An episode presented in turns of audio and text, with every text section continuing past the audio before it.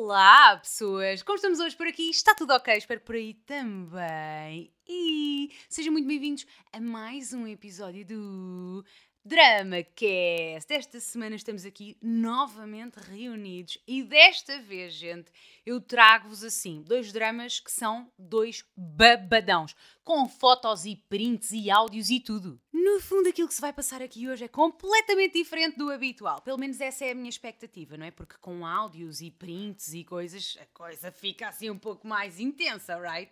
By the way, fazem ideia de para onde é que a pessoa me enviou os áudios? Não foi por e-mail, como habitualmente. Sim, porque para quem ainda não conhece aqui este formato, normalmente o povo envia-me um e-mail para ritagarcesa.gmail.com, tudo por escrito, com alguns prints se quiser, e eu venho aqui, leio o babado, o drama, o que é que está a passar e opino. Só que existe uma outra vertente. Ok, toda uma. Uhuh! Para quem ainda não se, não se tinha percebido, a Karma foi operada esta semana e anda com o funil e acha que ele não existe. Então batem cenas e circula normalmente com um abajur no focinho. As I was saying, perdi completamente o fio à meada, mas além da cena do e-mail, também existe a possibilidade do pessoal mandar áudios para o WhatsApp, que foi o que esta menina fez. O número é o 912003434, por isso se vocês por acaso quiserem participar em versão áudio, podem fazê-lo para esse número de telefone à la vontade, tá bom? Posto isto, vamos então deixar o like, se faz favor. Eu entendo que a malta se esquece, nem sempre é uma cena, nanana, mas a verdade é que ajuda imenso. Eu também me esqueço de deixar like nos meus criadores de conteúdo favoritos, mas a verdade é que isso ajuda bem. Portanto, se vocês puderem fazer isso, eu agradeço, tá? Subscrevam também o canal se ainda não o fizeram. E se por algum motivo não me seguem no Instagram, façam-no agora, tá? Tá aí tudo, arroba Rita Garcês. Yeah. E agora sim, vamos ao primeiro e-mail do dia. Este sim é e-mail, não é por áudio. Depois, no fim, é que vamos aos áudios. Calma! O drama chega-nos da Marta e tem o seguinte título: A madrinha de casamento que acabou sendo noiva. Meu Deus, se este título não tem tudo para dar certo. Tem tudo para dar certo, quer dizer, para dar errado, não é? Para uns. Certo para outros. Olá Rita, Abílio, todos os bichos aí de casa e aos ouvintes deste DramaCast maravilhoso. Foi este ano que te conheci e já amei o seu canal. Ai, temos uma brasileira. Beijo. Tens bastante personalidade e gosto da tua sinceridade. Drama. O meu nome é Pi, mas podes-me chamar Marta. Te assisto de longe dos United States of America. Meu Deus, gente! Ai, que chique! Eu sabia que um dia ia ser uma estrela internacional. Então, se tiver alguns erros de escrita, é porque saí de Portugal faz muitos anos e acabei perdendo a gramática. Ai, pera, eu achei que tu eras brasileira por causa da forma como escreves, mas se calhar não. Enfim, não interessa. Ok, estás nos United States of America e tá bem, podes ter aqui alguns erros, tudo bem. Tudo começou quando consegui uma vaga de emprego num escritório e conheci uma menina brasileira. Vamos colocar o nome dela de Jéssica. Em pouco tempo de convivência, tornámos-nos muito amigas e contávamos tudo uma para a outra. Eu sou casada, porém ela é solteira e ela sempre buscou uma pessoa para ter uma família, se casar e etc., mas nunca teve sorte no amor. E como fazemos parte de um grupo de jovens, tinha lá um rapaz que sempre foi o estilo dela, ou seja, o sonho dela. Porém, ele estava noivo de uma outra moça e não tinha chance de ter alguma coisa, e além dela ser amiga da noiva. Até que um dia eu conversei com esse moço, vamos chamá-lo de Miguel, e ele comentou que não estava muito excited para casar, porque era para a vida toda. Ui, meu Deus, um indeciso e uma piriguete. Quer dizer, coitada, a vida estava só interessada, mas assim, ele é noivo de alguém. E eu disse-lhe que se ele gostasse da menina de verdade, isso não iria ser um peso. E até lhe dei o exemplo do meu casamento com o meu parceiro, que temos 5 anos de casados, e o que mais gostamos de fazer é estar juntos e curtir. O tempo passou e descobrimos que ele tinha desistido de casar três meses antes do casamento, sendo que a Jéssica, a minha amiga, era madrinha de casamento da menina que ia casar com o Miguel. Ui! Pelo título já estamos mesmo a ver. Como éramos amigos conhecidos do Miguel, queríamos saber qual o motivo dele ter terminado. E ele falou que a sogra era muito difícil e que a menina não guardava muito dinheiro e não teria como fazer um futuro com uma pessoa assim. A observação, a mãe da noiva já tinha pago a festa de casamento, que foi 20, 20, 20 mil dólares, e ele não pagou um cêntimo. Passado menos de um mês da separação, ele veio-me procurar e perguntou-me se conhecia a Jéssica e se ela era solteira. Respondi que sim, que era solteira e que nós éramos melhores amigas. Ele disse-me que gostava dela e perguntou-me se o podia ajudar para que eles tivessem um date. Ajudei e saímos num date a quatro. Eu, o meu esposo, ela e o Miguel. Ai meu Deus, eu espero que tu não fosses amiga da, da noiva, não é? Porque menos de um mês depois de cancelar um casamento, o gajo já está à procura de uma Jéssica nova. Nessa mesma noite, eles beijaram-se e ficaram. Achei muito rápido as coisas, mas tudo bem, os dois estavam solteiros. Muito mais ou menos aqui, não é? Muito mais ou menos. Quando eles começaram a ficar, para quem não sabe o que é ficar, é curtir, né? Make out, é. Estão ficando, é um, é um contatinho A pessoa que tenta traduzir uma expressão brasileira, que é ficar, para contatinho. Que bem, Rita, que bem. Utilizámos o cérebro? Não. Mas vocês entenderam a ideia, right? Por amor de Deus. Ela contava-me que ele ia à casa dela com flores e era super amoroso, mas que não queria um compromisso. Aí, passado seis meses, ficando mais escondidos, eu comentei para ela que já era hora de se assumirem, pois já fazia tempo que a situação do término tinha acontecido. E ela disse-me que ele não queria ter um compromisso e que dava sempre desculpas. Contou-me que não sabia o que fazer porque eles até falavam em casar, mas ele tinha medo de a assumir para o mundo. Pouco tempo depois, toda a gente ficou a saber que eles tinham ficado e a verdadeira história do término veio à toa. Ela põe aqui entre parênteses que quem ficou a saber foi a menina e a ex-sogra. Não tinha nada a ver com o facto dela não ter dinheiro, ela é filha de pais ricos, trabalha por conta própria, só que o problema é que ele queria que ela o sustentasse e não queria gastar o dinheiro dele com nada, só o dela. E a mãe dela disse que tinha percebido que ele estava a gostar de alguém também, porque ele chegava a comentar com a ex-noiva dele. Tu já olhaste para o corpo dela comparando com o das outras? Sendo que a Jéssica tem um corpo cheio de curvas, se é que me entendes. Eu, como boa amiga, fui-lhe contar as informações que tinha recebido, mas ela foi-lhe contar a ele. E ele, com medo de a perder, deu-lhe uma aliança de noivado. Ele só a assumiu um ano depois de estarem ficando. Quando ela ficou noiva, parou de conversar comigo, por conta dele, imagino. E descobrimos que ele é um homem explorador, pois fontes seguras. Homem explorador? Que estranho. O que é que isso significa? Pois fontes seguras falaram que ele gosta que elas recebam muito dinheiro, mas que tratem ele igual rei. Portanto, no fundo, elas é que trabalham, ele fica ali quietinho a receber do bel vindo do bolso delas, né? Está certo. Para tu teres noção, hoje eles estão casados, mas ela não pode conduzir o carro dele. Então ela vem todos os dias trabalhar a pé às 4 da manhã e aqui é super perigoso andar na rua nesse horário, mas ele não está nem aí. Enfim, avisei-a bastantes vezes e ela ignorou-me totalmente e agora acha que sou super contra o casamento dela e ainda me diz que sou ridícula de pensar que ele é um explorador por a ter feito trocar de um trabalho de escritório super tranquilo, e aqui a gente ganha muito bem, por um de limpeza que é super explorador aqui. Para finalizar, agora sou uma cobra que tem inveja do casamento deles. Um beijo, um queijo e espero que tenha dado detalhes suficientes para entenderes o drama. Amiga, eu entendi o drama, não entendi foi a dúvida, né? Assim, olhem, nem tudo na vida precisa de uma ajuda. Neste caso, ela escolheu o futuro dela, ela quis se meter com um miúdo que estava noivo de uma outra gaja e que teve zero respeito pela própria noiva, foi logo papar uma outra miúda muito pouco tempo depois de terem terminado um noivado, que não é propriamente um namorzinho de um mês, não é? Portanto, ela deitou-se na cama que fez. Sinceramente, eu não tenho pena nenhuma. Ai, tal, Rita, tens que trabalhar na empatia. Nha, talvez. Provavelmente até. Mas, de facto, não tenho muita pena desta menina, não. Meteu-se numa relação de bosta, sabia para o que ia, quis roubar o namorado à outra, noivo, perdão, à outra, não se arrependeu de nada e ainda diz que tu é que és invejosa só porque a avisaste assim. Olha, não é por nada, mas ele está a tentar ficar com o teu Agora, espera aí, agora que estou a dizer isto e a verbalizar, não me fez muito sentido que ele o tenha tirado de um emprego em que ela ganhava bem para ir para um outro que é menos seguro e em que se ganha menos, tendo em conta que ele gosta de ser suportado por elas. Se calhar não ganha menos, não é? Tu dizes aqui que é um trabalho super explorador, portanto, talvez seja só muito trabalho e ela ganhe o mesmo, ou até ganhe mais e talvez seja esse o motivo. Enfim, I don't really care. Assim, ela escolheu o futuro dela, ele escolheu o dele. Entendam-se, tu não tens nada a ver com isso. Corta relações. Olha, uma miúda que não consegue perceber que tu até estás a tentar ajudar, que na verdade foste tu que os juntaste, que os tentaste, enfim, unir para toda uma vida, não sei o quê, e que de repente, a meio do processo, te percebes que aquilo era uma bosta e estás a tentar tirá-la de lá. Se ela não consegue entender isto, pá, também não vale a pena. É uma amizade que eu acho que não vale a pena. Estás a perder o teu tempo. Viva a tua vida, o teu casamento. Não tem embrulhos em cenas que não são embrulhos para ti.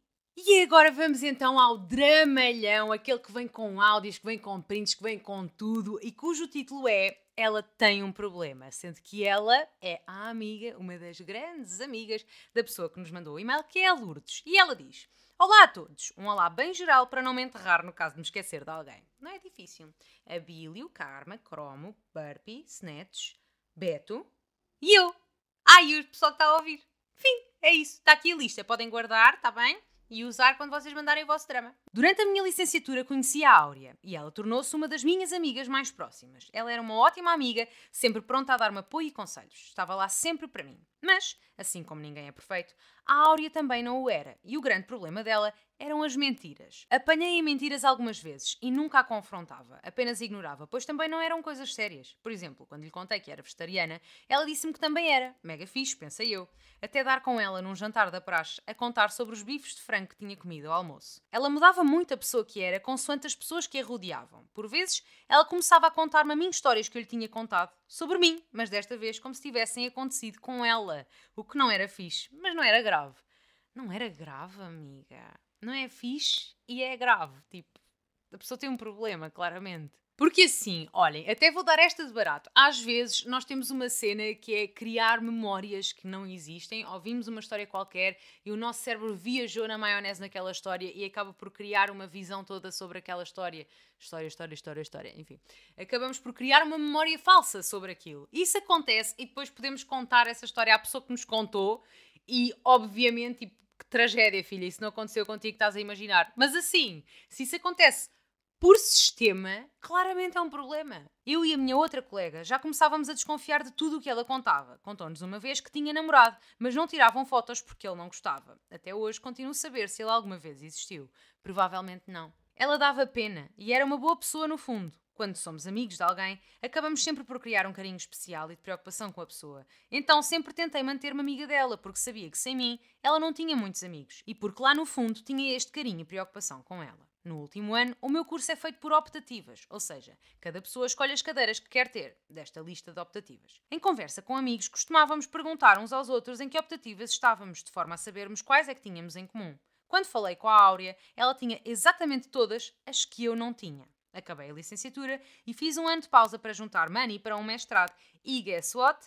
A Áurea, que supostamente estava já a fazer mestrado, afinal não estava. Uma colega da minha licenciatura, mas de um ano abaixo, disse que tinha a Áurea na turma. Ou seja, ela não estava em nenhuma das optativas naquele último ano da licenciatura e muito menos no mestrado agora. Basicamente, sempre que ela perguntava a alguém em que optativas estavam, ela dizia estar nas opostas, quando na realidade não estava em nenhuma. Dessa vez confrontei-a e simplesmente afastámos-nos porque ela não admitiu sequer que estava a mentir.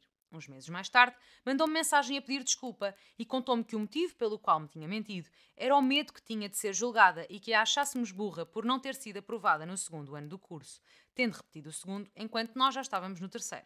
Eu disse-lhe que tinha ficado magoada porque ela me devia conhecer melhor e devia saber que eu nunca julgaria alguém por tal coisa, mas perdoei-a e voltámos a ser amigas. Em 2019, só para te situar. Em 2020, saí de Portugal para fazer o mestrado.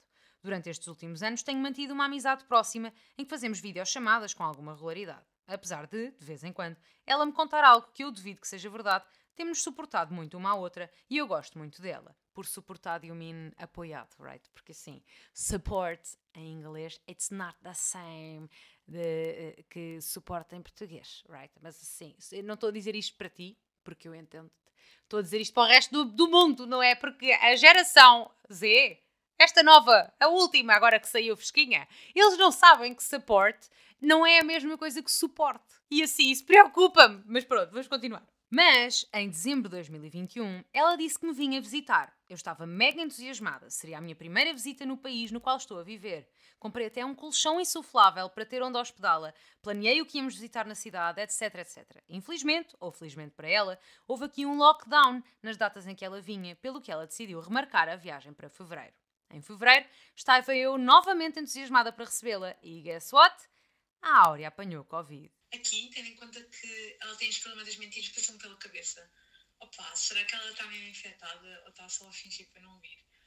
Uh, sei lá, está sempre aquela duvidazinha.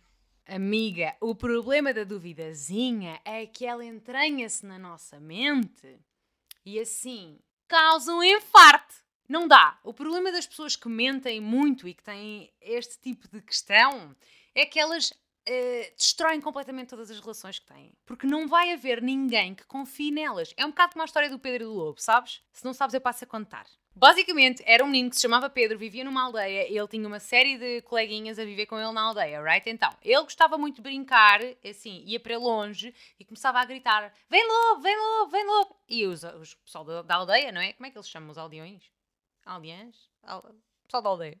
Ia todo a correr para ver do lobo. Ora, ele fez isto tantas vezes que houve um dia que estava lá no mesmo sítio, gritou: Vem lobo, vem lobo, vinha de facto lobo, ninguém foi e o Pedro morreu. E há a sad story. Portanto, assim, é isso que vai acontecer com a tua amiga. Ela mente tanto que vai chegar a uma altura em que ela não está a mentir e ninguém vai acreditar. E é justo. Entretanto, continuámos próximas e ela começou a ser seguida por uma psicóloga, segundo o que ela me conta, porque também não sei até que ponto é que é verdade. Finalmente, no início de maio, ela manda -me mensagem a perguntar se eu me importava que ela marcasse a viagem para o meio de maio, para o aniversário dela juntas, e disse: pá, claro que sim, são muito bem. Mas aquilo tudo cheirou um bocado estilo, especialmente quando fui checar os preços dos voos, que naquela altura, um pouco de antecedência, uh, iam rondar os 500 euros e de volta, que tipo, eu duvido que ela, ou alguém pagasse para me visitar.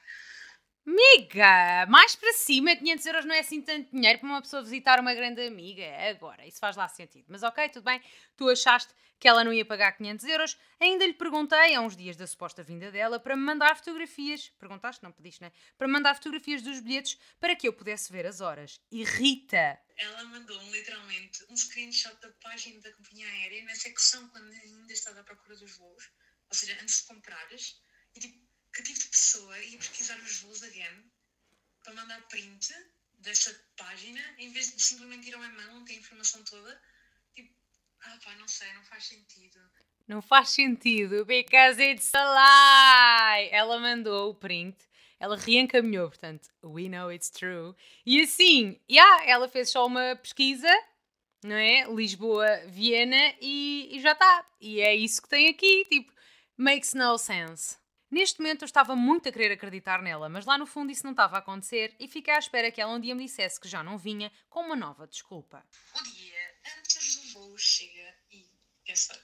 Ela manda mensagem dizer que por causa da medicação que estava a fazer, podia ser barrada no aeroporto, blá blá blá, ah, e que no dia a seguir tinha de ir à médica de família para lhe passarem um atestado de como ela estava a tomar esses medicamentos para poder viajar com eles. Peta, porque se a tua medicação não for líquida, para viajar na União Europeia eles não, não há grandes controles sobre isso. Eu duvido que eles fossem pedir os comprimidos, mas enfim, tipo, o dia do voo acabou por chegar. Ah, para a vossa referência, o voo era às 4h30 da tarde, às 16h30, vá, vamos dizer assim. Ahm, ou seja, ela tinha de estar no aeroporto, para estar no aeroporto duas horas antes, tinha de lá estar às 2h30 no máximo. Alguém vai de facto com duas horas de antecedência para o aeroporto? Porque assim, eu nunca vou. Eu faço o check-in online, chego lá, só passo tipo, sei lá, uma horita antes. Com sorte, com sorte. Eu não vou duas horas antes. Alguém respeita isso ainda? Se calhar era para respeitar. Eu nunca respeitei.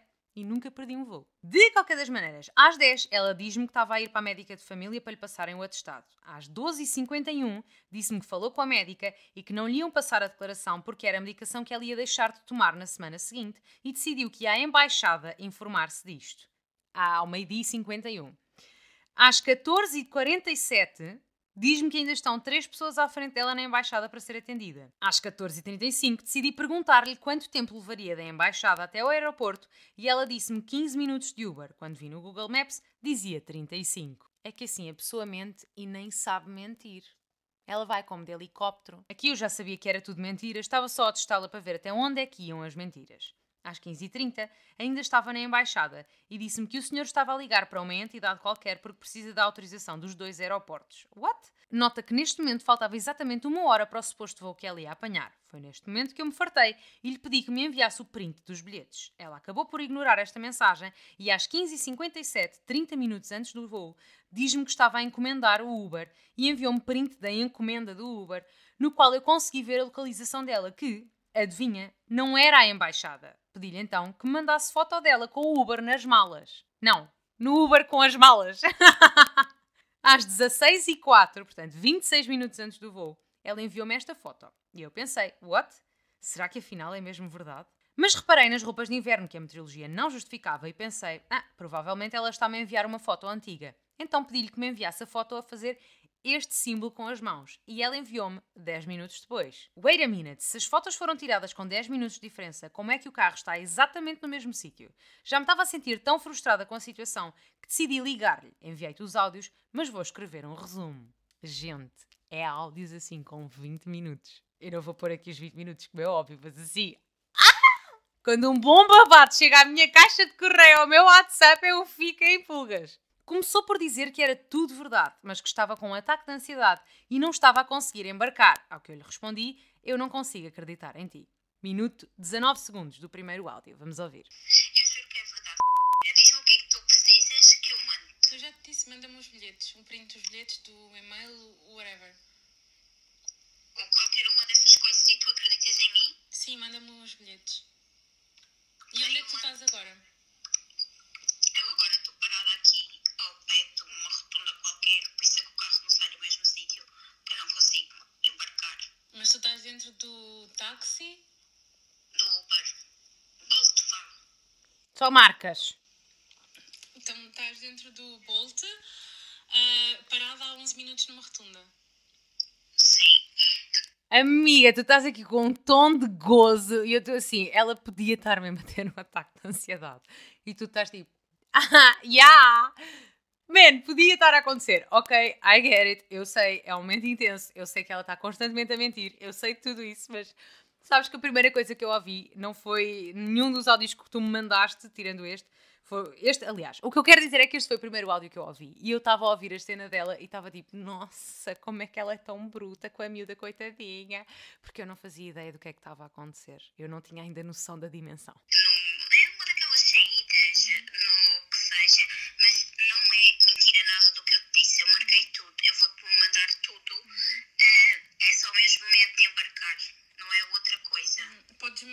Podes eh, fazer com que o senhor do Bolt fale? Posso? Queres que lhe passe o, o Sim, sim. telefone?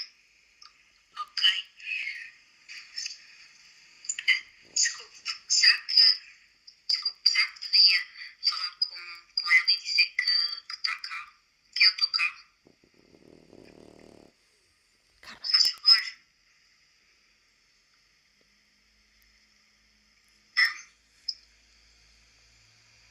Oi, faz favor. Rita, ela literalmente fingiu que estava a falar com alguém e a bater na divisória a dizer: Desculpe, será que podia falar com ela e dizer que eu estou aqui? Tum, tum, tum, tum, tum. Olha, o homem faz-me sinal que não. Que tem um vídeo entre nós. Mas eu mando os bilhetes, a sério, para tu veres mesmo. Ok, manda-me os bilhetes então. Pedi-lhe que me mandasse foto do senhor com os dedos dela a fazer aquele símbolo. Queria ir até ao ponto em que ela não conseguia mentir mais, para não ter outra escolha que não admitir. Ligou-me passado uns minutos, no segundo áudio, a dizer que já me tinha enviado os bilhetes. Basicamente, enviou-me um bilhete de uma outra companhia aérea, onde só mudou o destino e as datas e esqueceu-se de mudar todos os outros detalhes. Não. Por outras palavras, enviou-me um bilhete falso. Confrontei-a com isso e ela continuou até ao fim, a dizer que era um bilhete verdadeiro. Pedi-lhe então que me enviasse um print da caixa de entrada do e-mail onde aparecesse esse e-mail que ela tinha recebido da companhia aérea com a data. Óbvio que não me enviou isto também. Entretanto, enquanto ela estava a enviar os bilhetes, ouvi até Clária clicar no rato do computador. Perguntei-lhe, então mas estás no táxi e eu estou a ouvir no computador? E ela negou. Disse que já não tinha mais nada que me pudesse mostrar, até que decidi fazer uma videochamada. E surpresa, surpresa, Alô? Oi, Oi. estás onde? Sim, estou-te a ver. Agora já estou em casa. Estás em casa em dois minutos, enquanto estamos em chamada? Não, eu vim-me embora, eu não consigo mesmo embarcar. Ai, Jesus! Lá continuou a insistir na história de que tinha muita ansiedade e que o voo ainda era longo, por isso não teve coragem de embarcar, mas a questão é, ela nem sequer comprou os bilhetes, até que eu lhe disse É tão mais fácil se tu admitires. É que eu só quero perceber o porquê que tu mentiste. Eu só quero mesmo tentar perceber porque eu não consigo perceber. Não estou a perceber. Tu, de Eu só quero mesmo perceber o porquê, o porquê da mentira.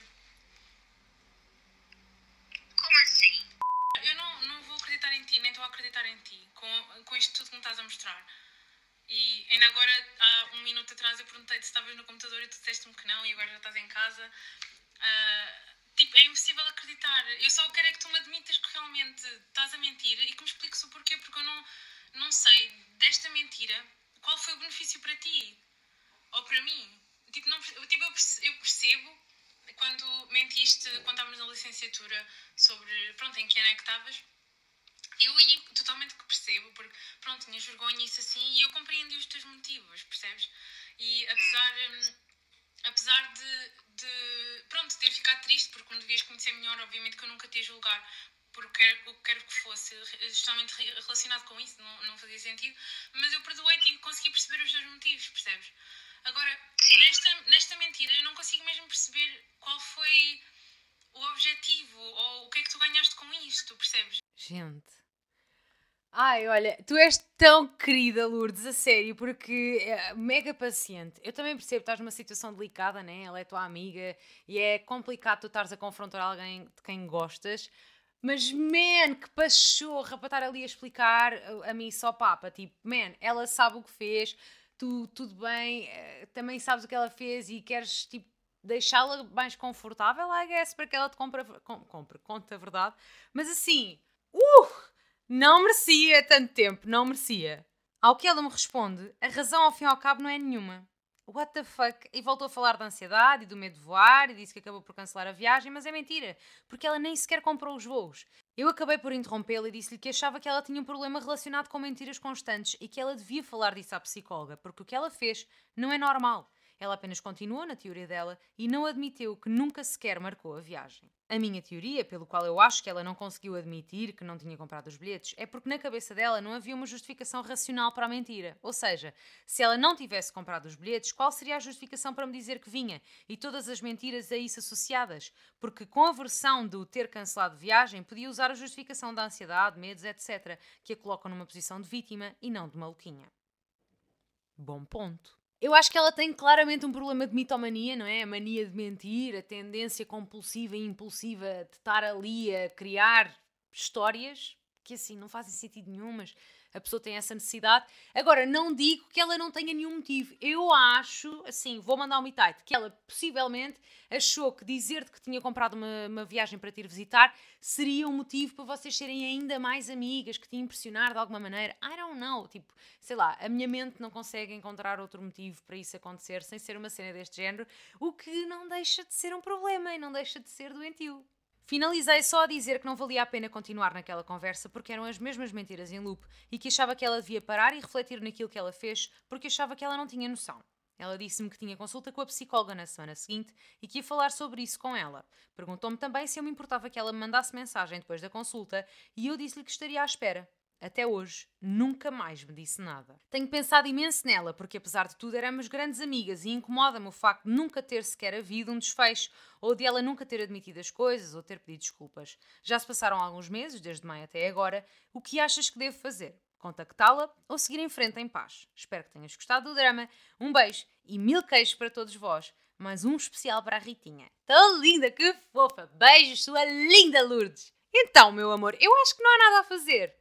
Eu entendo que tu queres que haja ali um desfecho, queres que haja ali uma, um pedido de desculpas, um assumir de, de, de responsabilidades, mas isso não vai acontecer numa pessoa que sofre de mitomania. É muito pouco provável que isso aconteça, tanto que tu viste isso acontecer durante os 20 longos minutos de áudio que me mandaste. Ela não assume, ela não sai dali, é sempre a mesma coisa, e em loop e em loop, e a tentar depois justificar-se de alguma maneira. Enfim, olha, não vai dar em nada, em nada. A resposta que tu procuras, tu já a tens. E acho sinceramente que tentares continuar nessa ânsia e mandares mensagem novamente é abrires uma porta que assim, está fechada, está bom, deixa estar, não vais lá outra vez. Quanto mais se mexe na merda, filha, mais cheira mal. E não é uma pessoa que tu queres na tua vida.